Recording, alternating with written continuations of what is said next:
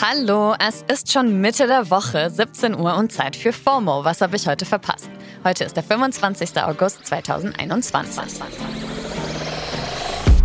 Mein Name ist Dana Salin und heute geht es um den Tod von Alia, des Schlagzeugers der Rolling Stones und der Street Cred der Grünen.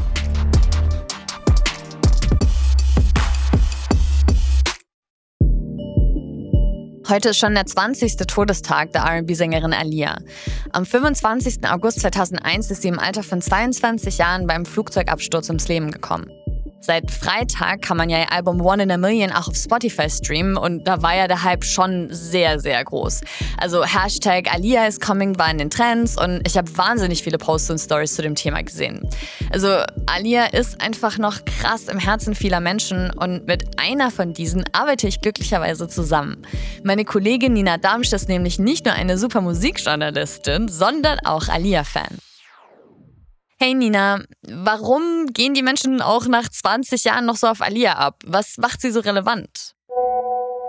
Alias popkulturelle Relevanz ist 2021 immer noch enorm hoch. Weil allein die Mode, die äh, heute die jüngere Generation trägt, das ist halt Alia, aber eins zu eins so dieser tomboyische Street-Style, also irgendwie Baggy Pants und Crop Tops und äh, kleinen Sonnenbrillen und 20 Jahre später wieder überall auf der Straße, in den Clubs, in Musikvideos, überall.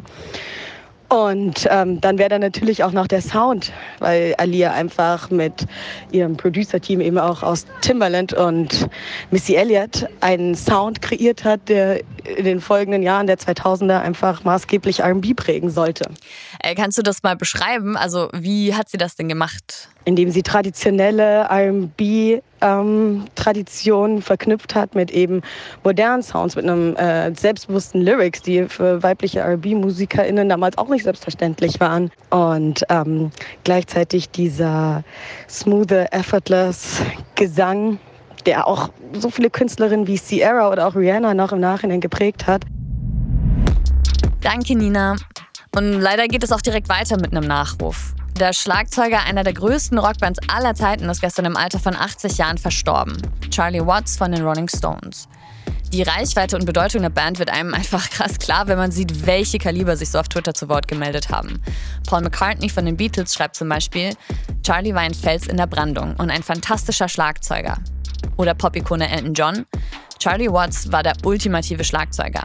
Er war der stilvollste aller Männer und eine so brillante Gesellschaft. Und die Liste geht halt genauso weiter. Also von Lenny Kravitz über Brian Wilson haben echt alle Rocklegenden ihr Beileid ausgedrückt. Und natürlich auch seine Bandkollegen, die alle ein Foto von Watts in der Nacht zum Mittwoch gepostet haben. So, und jetzt kommen wir zum Thema, worüber wohl gerade wirklich alle sprechen. Also zumindest gefühlt das ganze Internet. Der unsägliche, unsingliche Wahlwerbespot, den die Grünen gerade veröffentlicht haben. Der wird aber sowas von in der Luft zerfetzt momentan, da bekommt man fast Mitleid. Für die, die noch nicht gesehen haben, kann ich ja mal kurz beschreiben, was passiert. Ähm, also, da singen ganz viele Leute, vor allem so typisches Grünwählerinnen-Klientel, das Volkslied Kein schöner Land in dieser Zeit. Und äh, jetzt kommt halt der Facepalm-Moment. Die Textzeilen wurden so ganz 60. Geburtstag von Onkel Fritz mäßig umgedichtet. Mit Wahlslogans der Grünen. Und der Titel ist dann eben auch Ein schöner Land. Und es klingt halt leider auch so wie so ein schief singender Familiengeburtstagschor. Inhaltlich geht es unter anderem um Digitalisierung, öffentlichen Nahverkehr, Klimawandel und Bioprodukte. Und am Schluss taucht dann auch der Co-Parteivorsitzende Robert Habeck und Kanzlerkandidatin Annalena Baerbock auf. Die singen dann aber immerhin nicht. Wenn die Dislikes auf YouTube um ein Vielfaches mehr sind als die Likes, ist das Video sehr wahrscheinlich sehenswert. Und auch hier gibt es jetzt schon fast 5000 Daumen hoch und über 13.000 Daumen runter. And counting. Die Kommentarfunktion ist dann mittlerweile übrigens deaktiviert. Also Kritikfähigkeit, ne? Kritik und Häme hat es aber halt auch von allen Seiten gehagelt. Meine Lieblingsüberschrift war Gesungenes Lastenrad vom Tagesspiegel und auch auf Twitter wird die Partei hart geroastet. Da haben sowohl der Hashtag Spot und Cringe getrendet und insgesamt ist der Vibe eher so einfach Fremdscham. Vor allem die Autorin Sophie Passmann hat sich auf den Clip gestürzt und ihr Meme-Game ist schon großartig.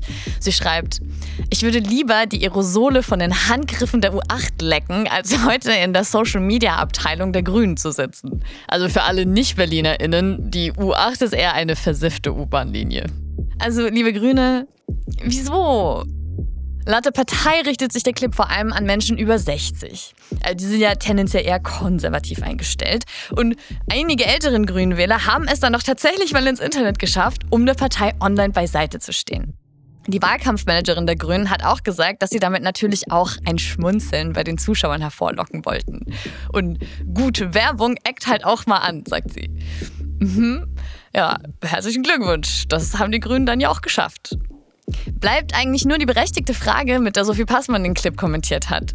Ist der Song schon auf Spotify? So, ich verkrümel mich dann mal. Das war es nämlich für heute mit FOMO und wir hören uns morgen wieder hier auf Spotify. FOMO ist eine Produktion von Spotify Studios in Zusammenarbeit mit ACB Stories.